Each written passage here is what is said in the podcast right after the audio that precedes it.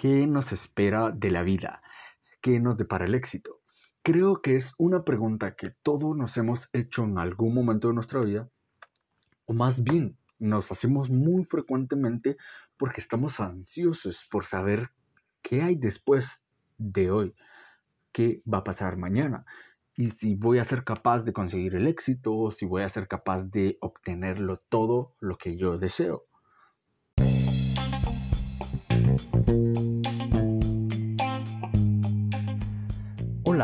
Estás en sintonía del podcast en mi nombre, un espacio fuera de serie para conocer a Jesús de una manera joven, humana y real, porque donde dos o más estén reunidos en mi nombre, ahí yo estaré. En sus marcas, listos, fuera. Hola queridos hermanos, es un gusto poder tenerlos nuevamente en un episodio más, un episodio menos del podcast en mi nombre. Como podrás saber, mi nombre es Jefferson y estoy más que contento, agradecido y bendecido de poder estar retomando nuevamente este proyecto después de un mesecito por ahí de estar ausente. Eh, estoy bastante contento de poder comentarte este tema que tengo listo para el día de hoy, pues que es netamente inspiración del Espíritu Santo. Y así que comencemos encomendándonos a Dios. En el nombre del Padre, del Hijo y del Espíritu Santo. Amén. Señor, te doy gracias por tu amor, tu misericordia y por tu bondad, porque nos permites estar reunidos acá, Señor, para poder disfrutar, deleitarnos en un pequeño fragmento de tu palabra y poder aprender, claro que sí, para estar más cerca de ti, para poder sentir tu presencia, para acercarnos más a ti, para poder conectar con tu corazón. Te lo pedimos y agradecemos. Amén. El futuro está en sus manos. Este es un tema súper interesante que recopilamos de el Evangelio de San Mateo, unos consejos que Jesús que Jesús hace parecer que son sencillos, pero que en la práctica plantean serios problemas de fe. O sea, imagínense, dice Jesús, no se preocupen preguntándose qué vamos a comer o qué vamos a beber o con qué vamos a vestirnos. Y pues es algo muy común. O sea, rápidamente y, ahora tratando de recopilar en mi cabeza, creo que soy el primero soy el primero que lo hace. Es como, me dan las 12.30 al mediodía, la 1 ya, ¿qué vamos a comer? ¿Qué hay de almuerzo? ¿Qué hay de desayuno? ¿Qué vamos a cenar? Y luego es como, ¿qué vamos a beber? ¿Hay agua? ¿Hay refresco? ¿Hay gaseosa? ¿Hay soda? No sé. Son preguntas que en el día a día las repetimos una y otra vez. Y otra cosa también, ¿qué vamos a vestir? ¿Qué outfit?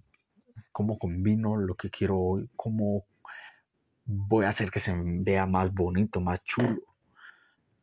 Y pues de cierta manera se convierte en un vicio que ataca a la fe. Porque todas estas cosas son las que preocupan a los paganos, dice el Señor, pero ustedes tienen a un Padre Celestial que saben las que necesitan. Por lo tanto, busquen primero el reino de Dios y su justicia, y lo demás se les dará por añadidura. No se preocupen por el día de mañana, porque mañana habrán tiempo para preocuparse. Cada día tiene bastante con sus propios problemas. ¿Qué arraiga esto? el preguntarnos si mañana nos van a despedir porque cometimos un error, si vamos a poder irnos de vacaciones este año, si vamos a lograr conseguir ese objetivo que tanto anhelamos, pero dónde estamos dejando o dónde estamos posicionando el reino de Dios y su justicia. Es una pregunta bastante, bastante interesante que deberíamos de hacernos todos los días. ¿Qué estoy haciendo hoy para que el reino de Dios y su justicia se evidencie en mi vida, se vea, se sienta y sobre todo que inspire a otros a vivir el reino de Dios y su justicia. Al final de cuentas, creer y poner en práctica estos consejos de Jesús es señal de que de veras, o sea, si de veras se confía en Dios, que se siente que se tiene fe. Lo cierto es que se le tiene, digamos, miedo a Dios. Tenemos miedo de abandonarnos en sus manos, como que Él fuera a aprovecharse de nosotros y sacar ventaja, cuando absolutamente sabemos que eso no va a pasar. Y pues si lo vemos ya desde la perspectiva de la palabra del profeta Jonás, es un clásico ejemplo de esto. O sea, recibió una orden del Señor, pero como no tuvo confianza en la gracia de Dios, que le podría, no sé, dar a cumplir esta empresa que le señalaba, Jonás optó por seguir su propio camino y no el de Dios. Jonás pues va a ser un hombre atormentado, lleno de aventuras y al final de cuentas decidió seguir el camino de Dios y encontró que ese era el camino que más le convenía. ¿Por qué? Porque no fue porque Dios en sí lo haya castigado por no seguir su plan, porque muchas veces ese es el miedo que se tiene. O sea, si yo no hago la voluntad de Dios, Él me va a castigar. Y es un rotundo no, sino que son las propias consecuencias de las decisiones y de los actos que realizamos en nuestra vida que repercuten en el, en el efecto. O sea, la misma mate le dice, acción, reacción, causa y efecto. No hay para dónde. Entonces, al final de cuentas, sea, a eso lo que San Pablo lo llamaba darse soces contra el aguijón. Esto lo podemos ver en, en Hechos 9.5. Es decir, golpearse la cabeza contra la pared como que a base de hinchazones en la frente se fueran a arreglar los problemas. Y esto, pues yo mencionaba justamente hace unos días en TikTok que necesitamos ser tolerantes a la frustración, necesitamos ser tolerantes a los problemas. Al tener la fe en Dios, no es que, bueno, creo en Dios, tengo fe en Dios, confieso que Dios es mi Dios y mi Salvador, mi Señor y mi Salvador, y se acabaron los problemas, porque no es la esencia del Evangelio pero sí confiar que a través de su voluntad, de su inteligencia, de su majestad y de su gracia, es mucho más fácil obtener la sabiduría con cual obrar para resolver esos problemas. Entonces tal vez en ese miedo que se le tiene a Dios han influido ciertas biografías de santos que llamémoslo así, están escritas inadecuadamente por plantearlo de una manera, de una perspectiva que tal vez hoy por hoy a la juventud no le viene siendo tan útil. Entonces, ahí hay por qué resaltar que la santidad del santo se pinta como acosado por mil y un dificultades. O sea, que este cuate llegó a santo, que lo canonizaron, porque vivió absolutamente todos los días de su vida atormentado, agobiado, atribulado, eh, martirizado, pero no, esa es la esencia, sino que pasaron por un proceso de penitencia, de dificultades, de martirio, pero al final de cuentas hay como esa luz al final del túnel, que es la gracia del Señor, que es la respuesta de la dadiva de Dios, y allí viene la plenitud. Entonces, eh, pues muchas veces se piensa que es mejor no acercarse mucho a Dios porque pues se correría el peligro de, que sucediera lo mismo, ¿no? Que te pase lo que le pasó a, tal santo o a tal beato o a tal persona que es muy cercana a Dios, entonces, como decimos en buen chapín, tiene más clavos. tiene más clavos que martillos. Entonces, eh, complicado, ¿no? Entonces la intención de un buen padre no es como hacerle la vida infeliz a su hijo, sino que todo lo contrario, o sea, se mata, se esfuerza, se rompe el lomo por hacerlo feliz. Entonces Jesús dijo, les hablo así para que se alegren conmigo y que su alegría sea plena. Lo mismo que les digo, la plenitud.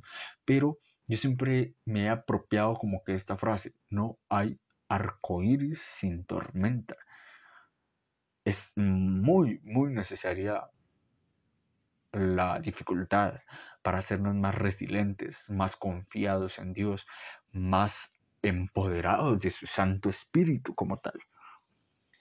Y pues al final de cuentas,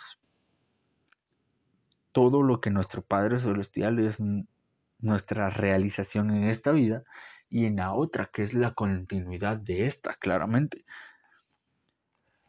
Él quiere que nuestra alegría no sea medias, o sea, que hoy estoy medio feliz y que mañana estoy medio triste, sino que sea completa, porque a fin de cuentas ya la felicidad no solo es un estado de ánimo, ya la alegría no es solo un estado de ánimo, sino es un estilo de vida.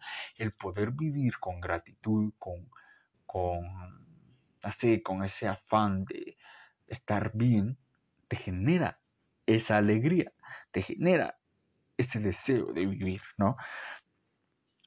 Entonces Jesús no niega que debemos llevar una cruz, pero la cruz que Él nos da para llegar al cielo está como muy bien hecha, muy bien diseñada para la talla de nuestro hombro. O sea, porque bien dice que Corintios, que no hay prueba que no sea netamente soportable y que junto con ella vendrá la respuesta. O sea, se complementa lo que Jesús habla a través de tomar nuestra cruz y seguirlo y lo que dice San Pablo, que no va a haber una dificultad que no traiga una bendición de Dios.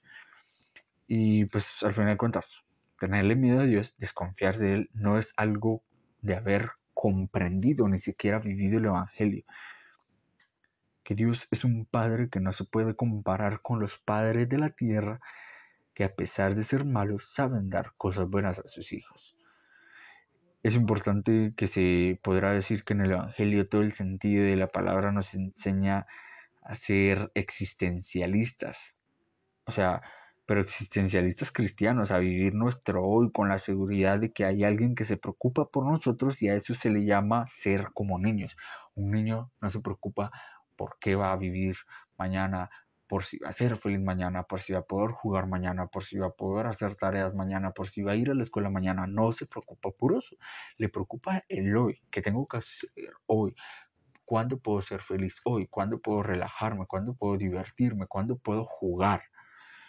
Y porque él vive ese presente entre risas y juegos confiados en su mamá. Y en el sentido del Evangelio solo se puede buscar el reino de Dios y lo que Dios exige para estar seguro que lo demás corre por cuenta del Señor.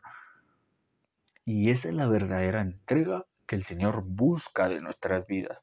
El rico necio de la parábola evangélica toda su vida vivió angustiado por su futuro, se afanó por el futuro, amasó una buena fortuna, pero se le olvidó vivir su presente. Por eso es que su frustración de haber sido muy grande cuando yo la voz que le decía, esta noche morirás.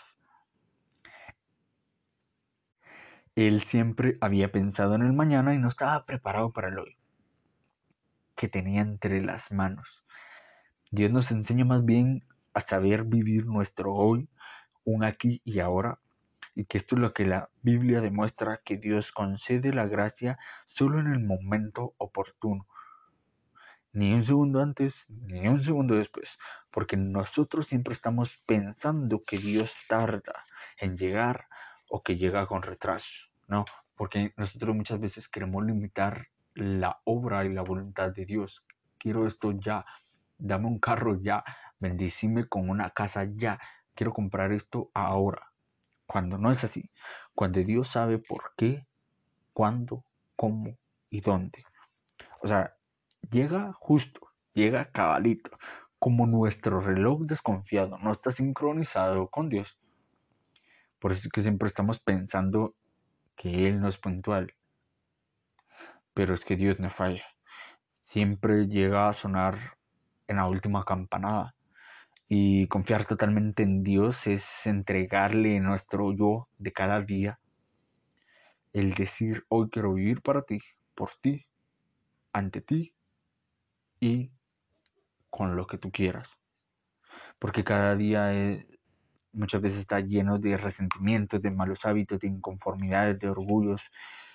Digamos que los apóstoles dejaron sus redes por seguir a Jesús y creían que lo habían dejado todo. Por eso Pedro le preguntó al Señor, y a nosotros que no lo hemos dejado todo, ¿qué nos vas a dar? A nosotros que los hemos dejado todo, ¿qué nos vas a dar? Pero no lo había dejado todo. O sea, no había dejado su yo había dejado de ser aquellos envidiosos, orgullosos y llenos de pretensiones. Y el Espíritu Santo tuvo que sanearlos, limpiarlos para que pudieran abandonarse en las manos de Dios y ser instrumentos valiosísimos. Por eso es que nosotros, pues decimos, pedimos nuestro pan de cada día en el Padre nuestro. Y Dios nos pide a nosotros nuestro yo de cada día. Tiene todo sentido. ¿Crees que hoy te bendiga Dios? Haz la voluntad de Dios hoy, no mañana, no pasado, no el otro mes, no el otro año. Y todo se concibe en ese sentido del amor. El que quiere que estemos totalmente unidos a Él como lo está la rama al tronco del árbol. Solo que esa forma aseguró Jesús que podremos dar muchos frutos y que nuestro bien se sabe. Los frutos del Espíritu Santo son frutos de amor, de paz, de fe y de bondad. Y pues bien, ¿cómo ser? No seas como Jonás, definitivamente no seas como Jonás, que le costó mucho entender que el plan de Dios era hacer su voluntad y ejercer su justicia, sino más bien sé como María. María dijo, hágase en mí según tu palabra, o sea, lo que Dios quiera. Si hay pan, aleluya y gloria a Dios. Si hay hambre, Dios sabe por qué me hace pasar hambre, aleluya y gloria a Dios. Creo que de sus labios pretende un, desprende un canto de optimismo. Mi alma glorifica al Señor y quédate con esta frase, mi alma glorifica al Señor en la prueba, en la dificultad, en la tribulación, en la necesidad, en la carencia, en la pobreza. Mi alma glorifica al Señor, porque es mucho, mucho más fácil glorificar, amar y bendecir al Señor con tu boca, con tu ser, con tu alma, cuando lo tienes todo, porque no te está faltando nada, pero cuando te hace falta algo, hay muchas personas que llegan a reprochar la voluntad de Dios. Y no es porque Dios te quiera jugar mal, como decíamos anteriormente, sino porque son facetas de la vida que para nuestra existencia se abren dos caminos. El camino del inconforme Jonás, el que hace lo que se le da la gana, es un hombre totalmente frustrado, y el camino de la Virgen María, que al decir hagas en mí según tu palabra, experimenta la paz de Dios, se llena de ese júbilo, y pues que obrar de esta manera al principio parece una tontería, algo fuera de lógica que de pronto nos vemos que de nuestros labios comienzan a desprenderse un cantico lleno de paz, de amor, de ilusión. Y pues es porque el Señor está cumpliendo su infaltable promesa de dar la añadidura a todo aquel que busca primero el reino de Dios y su justicia. No tengo más que agregar, así que te agradezco muchísimo por haberme acompañado en este episodio de podcast. Un tema muy bonito que nos invita a abandonarnos en sus brazos. Y así bien, este fue un episodio más del podcast en mi nombre. Hasta la próxima.